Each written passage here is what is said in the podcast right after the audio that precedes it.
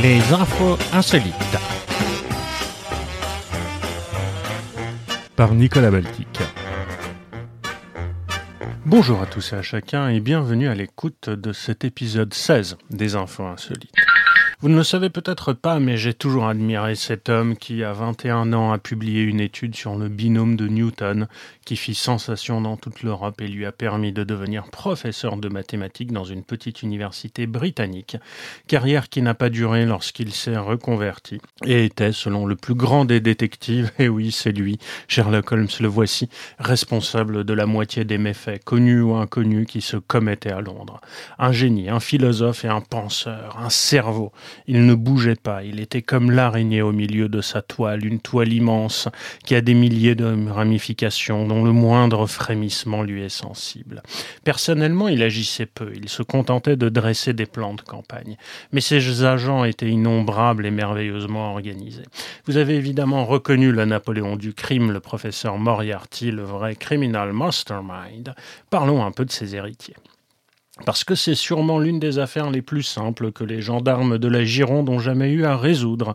Des voleurs qui leur laissent leur carte de visite avec adresse après un vol. Et oui, ça s'est produit vendredi dernier, en fin de journée, dans une boutique d'une propriété viticole du Pian-sur-Garonne, près de Saint-Macaire, au sud du département.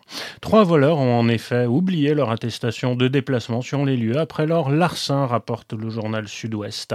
Ils venaient de dérober euh, 40 euros dans la caisse. Et eh oui, 40 balles. Pris en flagrant délit par le responsable, ils ont fui sur le moment, laissant donc sur place leur adresse.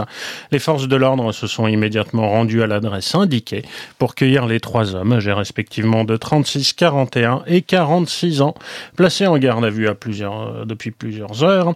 Ils devront bientôt répondre de leurs actes devant le tribunal correctionnel.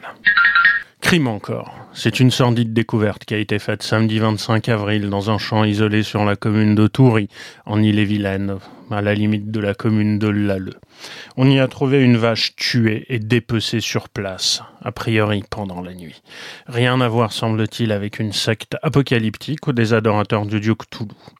C'est un membre de la famille de l'agricultrice retraitée à qui appartiennent les quelques vaches qui pèsent sur cette parcelle paisible qui a constaté cette horreur le premier, selon le maire de Toury, qui a été prévenu de ce fait divers macabre. Ce sont des gendarmes de bain de Bretagne qui ont été appelés vers midi ce samedi-là pour se rendre sur place. Il semble que plus de 300 kilos de viande aient été prélevés sur cette vache. Les abats et la tête ont en revanche été laissés sur place. Une enquête a été ouverte. Étant donné le professionnalisme avec lequel l'animal a été ainsi abattu et découpé, les gendarmes s'orientent vers une ou plusieurs personnes travaillant ou ayant travaillé dans le monde de la boucherie ou de l'abattage. Affaire à suivre. Vache encore, et je parle bien des animaux. C'est un sondage repéré par le Washington Post et réalisé par l'Innovation Center of US Dairy qui dévoile que 7% des adultes américains pensent que le lait chocolaté sort directement du puits des vaches marrons. Et oui, c'est logique, hein. quelques 16,4 millions d'adultes ignorent donc que la recette très basique, hein, c'est du lait, du cacao et du sucre, et du lait chocolaté, voilà, ne vient pas des vaches marrons. La situation n'étonne pourtant pas le quotidien américain qui voit la conséquence d'un déficit d'éducation en la matière. Depuis des décennies, les observateurs de l'agriculture, de la nutrition et de l'éducation se plaignent que de nombreux Américains sont des illettrés de l'agriculture, explique le Washington Post. Ils ne savent pas où pousse leur nourriture, comment elle arrive en magasin, ou même, dans le cas du chocolat au lait, ce qu'il y a dedans. Plusieurs études ont par le passé déjà démontré l'ignorance abyssale des Américains sur le plan alimentaire. Dans les années 90, une étude du département de l'agriculture constatait qu'un adulte sur cinq ne savait pas que leur emblématique hamburger, ne venait pas d'Allemagne, mais était à la base de bœuf. Et oui, nombre d'entre eux n'ont jamais vu de la nourriture ailleurs qu'au supermarché ou au restaurant et sont bien en peine de les relier à des animaux ou des plantes vues dans la nature. Dans une autre étude, une majorité d'adultes déclaraient que le légume qu'ils consommaient le plus était les frites. Et nombre d'entre eux s'étonnaient lorsque l'on leur expliquait que les frites étaient en réalité des pommes de terre. Pour ceux qui se poseraient la question, non, les frites ne comptent pas dans les 5 fruits et légumes par jour recommandés pour une alimentation équilibrée, même si on a vu un certain nombre d'Américains prétendre que la pizza, elle, faisait partie des 5 fruits et légumes pour cause de la présence évidente de sauce tomate. Il nous semble vraiment urgent que Donald Trump nomme enfin un ministre de la gastronomie. Stopper les rotatives, une dépêche flash est tombée telle la foudre. Nous apprenons que les feux de l'amour s'éteignent pour la première fois depuis 1973. C'est une première. Et oui, pour compléter sa programmation, en raison de la propagation du Covid, la chaîne CBS diffusera à partir euh, de cette semaine aux États-Unis des épisodes classiques des feux de l'amour, ainsi que des documentaires sur les coulisses du tournage. La chaîne remplacera également sa programmation par des commentaires des acteurs et des actrices de la série. Le tournage de première scène, hein, celles-ci ne seront pas diffusées en cette période de crise sanitaire parce que les épisodes ne sont pas finis. Depuis sa première diffusion en 1973, c'est donc la première fois que les feux de l'amour s'arrêteront quelque temps. Retour en France, nous nous apprenons que pour la première fois depuis 15 ans, Plus belle la vie est à court d'épisodes et le tournage du feuilleton de France 3 est en arrêt depuis le 16 mars. Et d'autres titres français sont aussi mis en attente, c'est le cas pour les Tuches 4, les 5 Diables et The Deep House. Ouf, bon, on survivra quand même, hein, d'autant plus qu'on annonce que David Simon travaillerait sur la suite de la meilleure série de tous les temps, The Wire, qui nous ramènera, elle, à Baltimore. Covid de Noël au printemps, c'est une famille irakienne installée en Allemagne qui avait besoin de se fabriquer des masques contre le nouveau coronavirus et qui a fait l'heureuse découverte dans la rue de deux machines à coudre. Seconde surprise, l'une d'entre elles contenait 1000 euros que cette famille a rendus à la police. Ces 1000 euros en espèces avaient été cachés dans la machine par son précédent propriétaire, qui avait entre-temps, semble-t-il, complètement oublié qu'il s'y trouvait. ça, c'est un truc qu'ont les Allemands avec le cash, ils en oublient un peu régulièrement partout. J'ai déjà eu l'occasion d'en parler ici. Alors nous avons immédiatement appelé la police quand nous avons retrouvé le propriétaire a déclaré à l'agence France Presse, un des membres de la famille irakienne, monsieur Ahmed. Il était très très très heureux et oui, la découverte a été faite mercredi dernier à Morsbach en Rhénanie du Nord-Westphalie, dans l'ouest du pays, annonce la police locale. Le propriétaire de 56 ans, vendeur ambulant sur les marchés de Noël, avait caché l'argent dans la machine à coudre l'année dernière, avant que cette cachette secrète ne lui sorte totalement de la tête, a ajouté la police. Monsieur Ahmed, arrivé en Allemagne avec ses parents et ses deux sœurs en 2016, a expliqué qu'il n'en serait jamais venu à l'esprit de garder l'argent. Leur honnêteté a été récompensée par la somme de 200 euros versée par le propriétaire de la machine. Mais l'histoire ne s'arrête pas là. Le propriétaire pensait que les deux machines à coudre étaient cassées, mais le père de Monsieur Ahmed est parvenu à les réparer. Nous avions vraiment besoin d'une machine à coudre en ces temps de coronavirus, a déclaré Monsieur Ahmed, qui fait euh, par ailleurs des études en électronique. Depuis, sa mère fabrique des masques. Elle travaille dans une maison de retraite et a besoin d'un nouveau masque tous les jours. Et nous en aurons besoin la réouverture des écoles, annonce Monsieur Ahmed. Définitivement, c'est une histoire de Noël en plein printemps. Covid et bondieuserie, ça c'est une rubrique qui revient régulièrement avec des messes en ligne, des lieux de culte fermés, la religion qui se pratique chez soi en ce moment aux États-Unis, un peu partout dans le monde, sauf en Géorgie, dans la plus petite chapelle du pays qui reste ouverte hein, malgré ses dimensions. Elle a un peu moins de 3 mètres et un peu plus de 5 euh, de large, 12 places. C'est la Christ Chapel à Townsend qui apparaît comme le dernier endroit où pratiquer la distanciation sociale. Mais cette attraction touristique connue bien au-delà de la frontière de la Géorgie, continue d'accueillir des visiteurs, même s'ils ne peuvent pas rentrer à plus de trois dans la chapelle. Le coronavirus est arrivé là la semaine où j'ai emménagé ici, raconte Shauna Riggs. J'avais besoin d'un refuge et je l'ai trouvé là dans la chapelle. Et oui, rappelons que le gouverneur républicain de Géorgie, Brian Kemp, a inclus dans, les, dans la première phase hein, de son plan de retour à l'activité, effective depuis vendredi dernier, les célébrations religieuses. La plupart des lieux de culte sont néanmoins fermés ce week-end et plusieurs responsables religieux ont prévenu qu'une réouverture serait prématurée. Deux mètres entre nous, c'est impossible, admet le pasteur Bill Fowley de la Community Bible Church près de Savannah, au nord de la Christ Chapel. Donc on va continuer à faire du streaming euh, jusqu'à ce que ce soit à nouveau sûr. Je ne peux aller dans aucune église pour le moment, donc je viens ici, explique Shauna Riggs au sujet du petit bâtiment, situé à deux pas d'une autoroute qui traverse la Géorgie du nord au sud. Construite en 49, détruite en 2015 par un incendie criminel, puis reconstruite avec l'aide de bénévoles, Christ Chapel A été de nouveau consacrée en 2017 et est donc la plus petite église des États-Unis encore ouverte. Rationalité encore, crainte pour sa santé, perte d'emploi, éloignement amoureux, les astrologues, si importants dans la société birmane, sont plus que jamais sollicités avec la pandémie de coronavirus. Le nombre de consultations a explosé de 50%. Elle raconte une société euh, qui gère une application d'astrologie en ligne et qui a quand même 2 millions d'utilisateurs.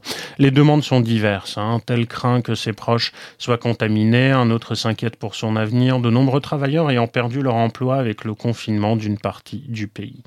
L'amour est aussi au cœur des préoccupations. De nombreux Birmans employés en Thaïlande sont revenus dans leur village, laissant leurs partenaires sur place. Ils s'interrogent sur le futur de leur relation si la crise sanitaire continue. Nous pouvons leur redonner confiance en l'avenir, voire les sortir de dépression, assure Win Zhao, 70 ans, l'un des 23 astrologues employés par la plateforme Internet. Ces derniers dispensent aussi des conseils pour éloigner le mauvais sort. Offrir des fleurs, nourrir des animaux des rues. Thierry, une jeune avocate dont le mariage et l'emploi sont remis en question avec la crise, s'est ainsi vue incitée à réaliser toute une série d'actions autour de chez elle. Les nombreux cabinets d'astrologie ont fermé leurs portes à cause de la pandémie et les Birmans se retourne ces dernières semaines vers les consultations en ligne. C'est plus difficile, souligne Winzhao. Lors d'une séance en face à face, un œil entraîné peut saisir des indices précieux sur la posture d'un client. Les prévisions à distance ne sont pas aussi précises, raconte-t-il. L'astrologie, étroitement liée aux croyances bouddhistes, fait partie intégrante de la vie quotidienne birmane et touche même les plus hautes sphères politiques du pays. Plusieurs grandes décisions auraient été motivées par des astrologues. En 1970, l'un d'eux estimant que le pays était trop à gauche politiquement parlant, aurait incité le gouvernement à changer la conduite de la gauche vers la droite. Des vidéos font le tour d'Internet depuis plusieurs jours. On y voit des porteurs de cercueils danser lors d'un enterrement. Ce sont des professionnels d'un genre un peu particulier, devenus symbole du confinement et ça n'a rien à voir avec Six Feet Under. C'est le nouveau phénomène d'Internet, le coffin dance même, ou la danse du cercueil hein, en français, qui envahit depuis quelques jours les réseaux sociaux. Des diffusions au scénario bien rodé. Une première vidéo met en scène l'utilisateur frôlant la mort avant que des porteurs de cercueils n'apparaissent, au dansant au rythme de l'entêtante musique de DM Astronomia de Tony Higgy. Des professionnels devenus des symboles du confinement derrière le slogan Stay at home or dance with us. Confinement extrême toujours. C'est un retraité britannique de 72 ans qui est devenu la personne la plus âgée à vaincre l'Atlantique en solitaire à la rame, un exploit qu'il avait déjà réalisé quatre fois. Graham Walters a accosté mercredi à l'île caribéenne d'Antigua, hein, célèbre pour ses pirates autrefois, trois mois après avoir quitté l'archipel espagnol des Canaries à bord de son embarcation en contreplaqué qu'il a construite dans son jardin.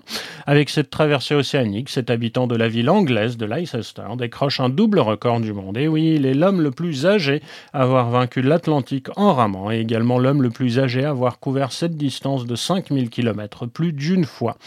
Le rameur a rendu hommage à son bateau qu'il a fabriqué il y a 22 ans. Je me suis dit, pourquoi ne pas devenir la personne la plus âgée à faire l'Atlantique à ram avec un vieux bateau a-t-il ironisé. Et à moins qu'il ne souhaite repartir en ramant dans l'autre sens, M. Walters devra te patienter pour revoir son Angleterre natale. Et oui, tous les vols commerciaux au départ et à l'arrivée d'Antigua sont suspendus en raison du Covid-19.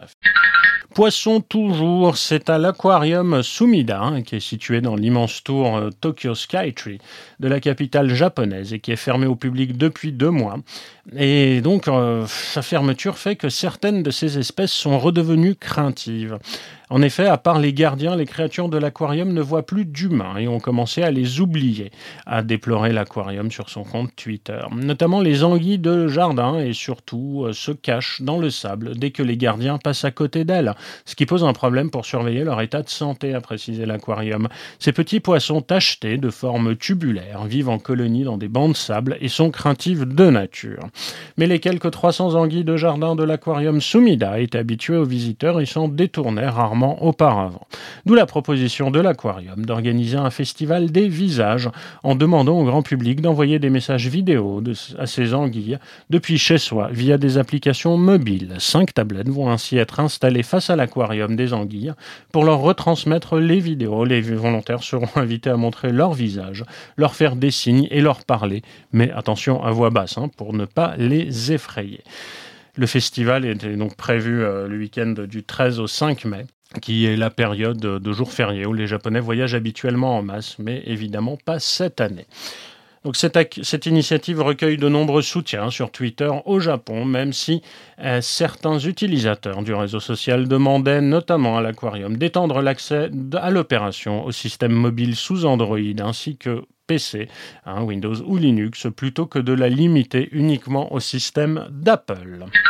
Un peu de poésie maintenant, parce qu'avec le coronavirus ou pas, Jenny n'abandonne pas ses habitudes. Chaque matin, la jument blanche quitte son écurie pour se promener dans son quartier de Francfort, au plus grand plaisir des habitants, eux, incités à rester confinés.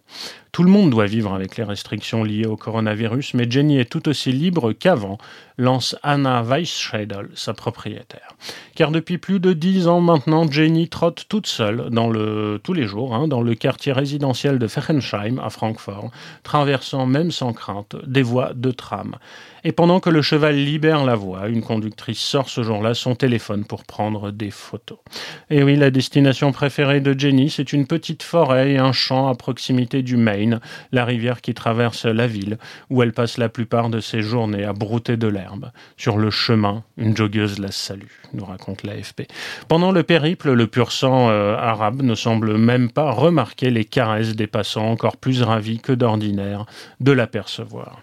Comme euh, ailleurs, les écoles, aires de jeu et commerces non essentiels ont été fermés en Allemagne pour ralentir la propagation de la pandémie. Et malgré quelques assouplissements récents, les habitants sont toujours encouragés à limiter les contacts et à garder les distances. Mais rien pourtant n'interdit de faire des câlins à Jenny. Euh, je ne me suis pas échappé, je fais juste une promenade pour éviter les malentendus. Jenny porte en effet en permanence autour du cou une pancarte rouge, car dans le passé, des passants déjà alerté la police à plusieurs reprises. Et l'excursion se termine vers 16h lorsque son mari, Werner, 80 ans, part en scooter électrique à la recherche de la jument le long de sa route habituelle pour lui dire de rentrer. Alors elle rentre et elle revient lentement vers la maison, raconte cet ancien fleuriste. Le cheval n'a jamais causé de problème, au contraire, les autorités locales ont même accueilli avec bienveillance sa célébrité. La seule chose qui déstabilise l'équidé sont les feux d'artifice du Nouvel An, un trait commun avec Werner Weichheidel, toujours hanté par le bruit des bombardements de Francfort pendant la Seconde Guerre mondiale lorsqu'il était enfant. On passe le réveillon ensemble à se cacher dans un coin, s'amuse-t-il. Le couple, qui a aussi une centaine d'oiseaux et des chihuahuas, reste optimiste face à la pandémie. On a survécu à la guerre, on va survivre au coronavirus, lâche M. Weisschedel. Et ce sera tout pour aujourd'hui. Merci beaucoup à vous tous qui êtes de plus en plus nombreux à suivre les infos insolites. Et merci beaucoup à Sébastien Lubrano et Stéphane Schreiber qui m'ont invité à participer à leur émission On fait salon sur YouTube et sur Twitch qui m'a donné l'opportunité de parler un peu de mon podcast. N'hésitez pas à aller les voir sur onfaitsalon.tv. C'est une émission feel good, sympa, avec plein de rubriques intéressantes qui a démarré au moment du confinement et qui, j'en suis sûr, va vous faire passer de bons moments. D'ici là, continuez à écouter des podcasts, prenez soin de vous. À très bientôt. Je vous embrasse. Bisous. Ciao. Bisous. À bientôt pour de nouvelles aventures insolites. C'était Nicolas Baltic. À très bientôt.